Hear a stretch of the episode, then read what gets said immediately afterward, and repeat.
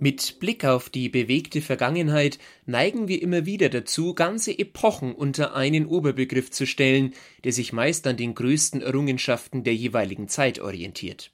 Angefangen in der Frühgeschichte, als man erstmals Eisen und Bronze zur Herstellung von Werkzeugen nutzte, bis hin zum Industriezeitalter, das im 19. Jahrhundert die ersten Maschinen auch in unsere Region brachte, hat jede Ära ihre ganz eigenen Spezifikationen. Es stellt sich nun jedoch die natürlich recht spekulative Frage, was die Menschen in ferner Zukunft eins über unsere momentane Gegenwart sagen werden. Sofern sie sich an der früheren Namensfindung orientieren, bleibt eigentlich nur eine Möglichkeit Kommunikationszeitalter. Nichts nämlich hat die Geschichte während der letzten 100 Jahre derart verändert wie die Möglichkeit, miteinander in Kontakt zu treten. Beginnend mit den ersten Telefonen, die über die Posthaltereien und die berühmten Fräulein vom Amt Menschen über mehrere Kilometer hinweg miteinander verbanden, bis hin zum Internet und den E-Mails rückte die Welt Stück für Stück näher zusammen. Doch bei allem Fortschritt schwindet einmal mehr die Wertschätzung der eigenen Möglichkeiten. Beinahe nebenbei tippen wir heute auf den Computertastaturen herum und senden, wenn man die Sache ehrlich selbstkritisch betrachtet, meist ziemlich Belangloses durch den Äther. Noch vor wenigen Jahrhunderten stellte sich die Sache indes anders dar. Man lebte im eigenen Dorf, neben den seit jeher bekannten Nachbarn, und jede Reise, die über die mittelalterlichen Hohewege in eine der nächsten Städte führte, war ein kleines Abenteuer.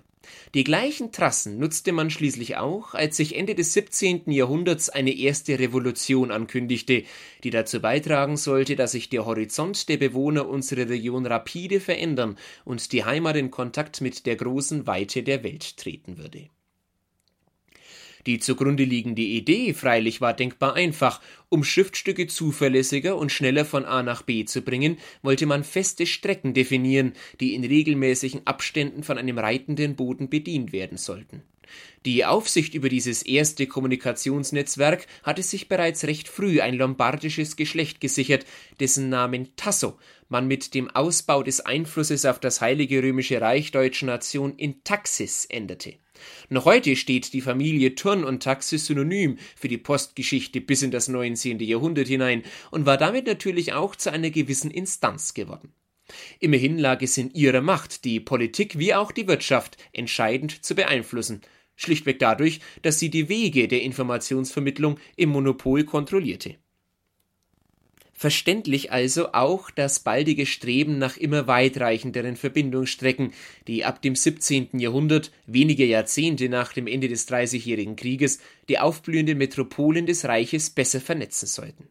In Nürnberg war es der damalige Postmeister Gottfried Egger, der von der Einrichtung einer reitenden Post nach Leipzig träumte und dafür sorgte, dass sich am 15. April 1683 auch tatsächlich ein erster Bote auf den beschwerlichen Weg machte. Über Stock und Stein trieb er sein strammes Ross auf der 255 Kilometer langen Strecke, doch wäre es weder Reiter noch Tier zuzumuten gewesen, die gesamte Route allein zu bewältigen, weshalb man in regelmäßigen Abständen Postställe errichtete, an denen die wertvolle Fracht den Boten wechselte, während sich der ausgelaugte Kollege samt reitbarem Untersatz die wohlverdiente Ruhe gönnte. Der Erfolg des gut organisierten Systems sprach schnell für sich und führte dazu, dass es ab 1686 nicht allein für immer mehr postalische, sondern auch für menschliche Fracht Anwendung fand. Seit dem 28. September des Jahres machten sich in regelmäßigen Abständen die geschwinde fahrenden Kaleschen von Nürnberg aus über Erlangen, Bayreuth und Münchberg auf den Weg nach Hof, wo eine Kutsche der königlich sächsischen Post übernahm.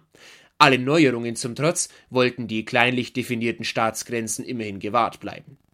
Wenngleich die Region demnach schon relativ früh Anschluss an das im Ausbau befindliche Netz erhielt, so dürften die Annehmlichkeiten während der Fahrt in den kaum gefederten Konstruktionen nicht überschätzt werden. Immerhin benötigte man für die Strecke von Nürnberg nach Leipzig noch immer gut durchgerüttelte 67 Stunden, was niemand ausgehalten hätte. Logisch also, dass man die Stelle recht bald zu Poststationen ausbaute, die auch Unterkünfte für die betuchten Reisenden bereitstellten. Noch heute haben sich solche prachtvollen Ensembles in der Region erhalten. Im Weißenstädter Gasthof zur Post lagen in der breiten Tordurchfahrt erhöhte Türen, über die die Fahrgäste direkt von der Kutsche aus die wohlig warme Gaststube treten konnten. In Münchberg indes zeigt das gut erhaltene Hotel Schwarzer Adler neben eigens für die Kutschen anfangs des 18. Jahrhunderts gebauten Schmieden, wie umfassend die Versorgung einst aussah. Nach dem Pferdewechsel, der nicht länger als maximal eine Stunde dauern durfte, konnte man sich von diesen Relaisstationen aus ausgeruht auf die nächste Etappe der Reise machen, wobei manch einer vermeintlich ein Schmiergeld springen ließ, um mittels gefetterter Achsen ein wenig ruhiger dahingleiten zu können. In Weidenberg diente das Gasthaus Schwarzes Ross als Pferdewechselstation, die bis zur Einweihung der Eisenbahnstrecke Bayreuth-Warmensteinach Ende des 19. Jahrhunderts in Betrieb gewesen ist.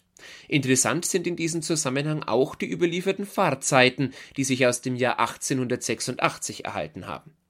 Bei einer Abfahrt im Fichtelgebirge um 4.30 Uhr erreichte die Kutsche Weidenberg um 7.30 Uhr und kam schließlich um 9.40 Uhr in Bayreuth an, ehe man sich um 14.30 Uhr wieder auf den Rückweg machte.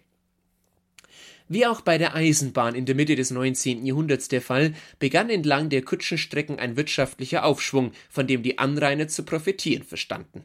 Schnell folgten daher auf die Hauptwege kleinere Nebenverbindungen, die die betuchten Reisenden in das Fichtelgebirge brachten.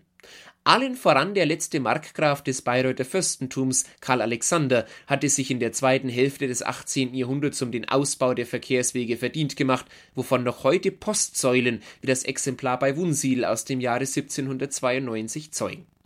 1831 schließlich war der Zenit des Netzes erreicht. Von Bayreuth aus führte eine Eilwagenverbindung über Berneck und Münchberg nach Hof, von der bei Gefrees Stichstrecken über Weißenstadt nach Wunsiedel, Marktredwitz und Tiersheim abzweigten.